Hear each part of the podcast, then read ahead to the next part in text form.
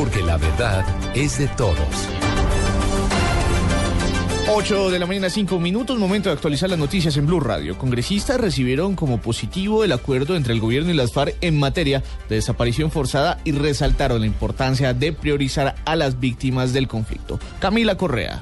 El senador del Polo Democrático Jorge Robledo aseguró que esclarecer los hechos de desaparición forzada es un buen avance pues involucra a las víctimas, quienes son una parte fundamental del proceso de paz. Es un camino en el sentido positivo, porque esclarecer todos estos horrores de la violencia, los muertos, de los secuestros, todos estos espantos de la guerra, pues es muy bueno que se aclare lo más que sea posible, porque además eso tiene que ver también con las víctimas. Se avanza en una dirección que es correcta. Senador del partido de la U, Mauricio Liscano. Uno de los temas más dolorosos del conflicto son los desaparecidos y donde hay más incertidumbre, más dolor porque las víctimas son en ellos, porque la gente cree que está viva todavía o que está secuestrada hasta que no le entreguen sus restos y entregar los restos de las personas o saber qué pasó con ellas es fundamental para esclarecer la verdad. El senador Liscano dijo que este paso es importante para buscar el perdón y la reconciliación entre el pueblo colombiano. María Camila Correa, Blue Radio. El gobierno nacional ya tiene los primeros 200 ah, mil millones de pesos para el arreglo de la vía de la soberanía que comunica Arauca con los Santanderes y otras regiones. Filip Moreno.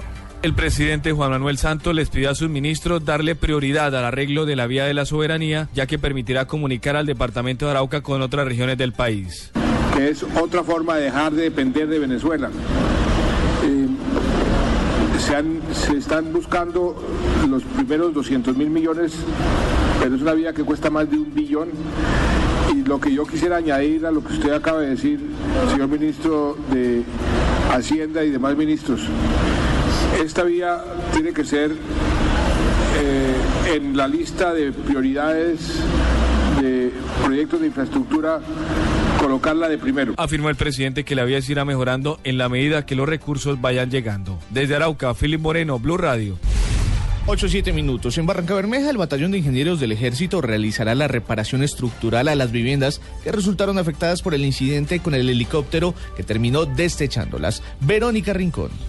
En 16 viviendas que resultaron desechadas cuando un helicóptero Black Hawk del ejército sobrevoló bajo, al parecer por un mal cálculo del piloto, militares del batallón de ingenieros realizan labores de reparación estructural en las casas afectadas en Barranca Bermeja, según lo confirmó el coronel Anderson Guzmán, comandante del batallón de ingenieros Francisco José de Caldas causas que aún se desconocen en el sobrevuelo de un helicóptero Black eh, se causó la afectación a 16 viviendas en el barrio Villa de Leyva de Barranca Bermeja. Eh, es necesario el desplazamiento en forma inmediata, una escuadra de construcciones del batallón de ingenieros para empezar a hacer las labores de adecuación. La menor de tres años que resultó gravemente herida permanece en una clínica de Florida Blanca bajo pronóstico reservado. En Bucaramanga, Verónica Rincón, Blue Radio. El Ministerio del Interior trasladará hoy al Parque Nacional en Bogotá y mañana al Parque de Simón Bolívar una unidad de Lauriel para que los ciudadanos puedan realizar denuncias de delitos electorales a ocho días de los comicios en todo el país. María Camila Orozco.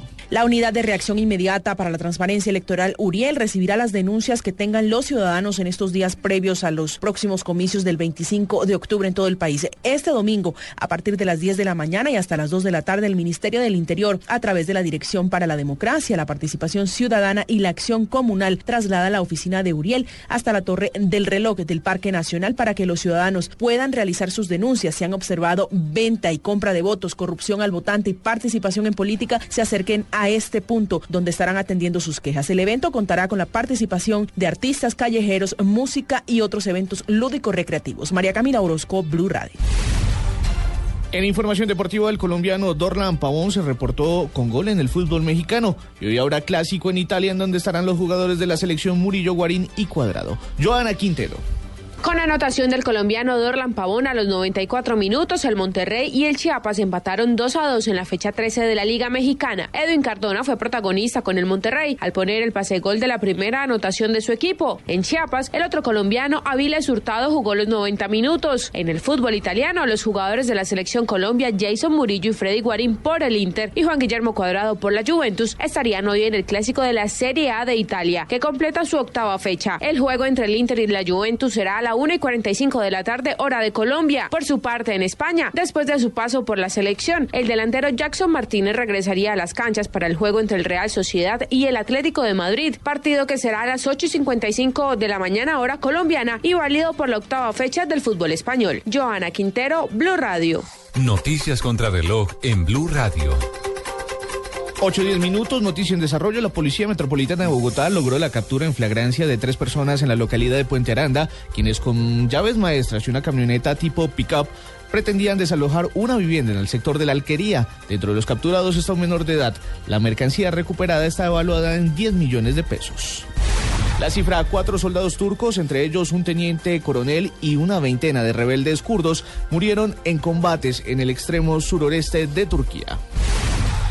Y quedamos atentos porque el potente tifón Koput azota este domingo el norte de las islas de Filipinas, dejando un muerto y al menos ocho personas desaparecidas y obligando a evacuar a miles de personas. El tifón con vientos de hasta 210 kilómetros por hora devastó casas y provocó corregimientos de tierra y obligó a más de 23 mil personas a abandonar sus viviendas. Ampliación de estas y otras noticias en blueradio.com. Continúen en Blue Jeans.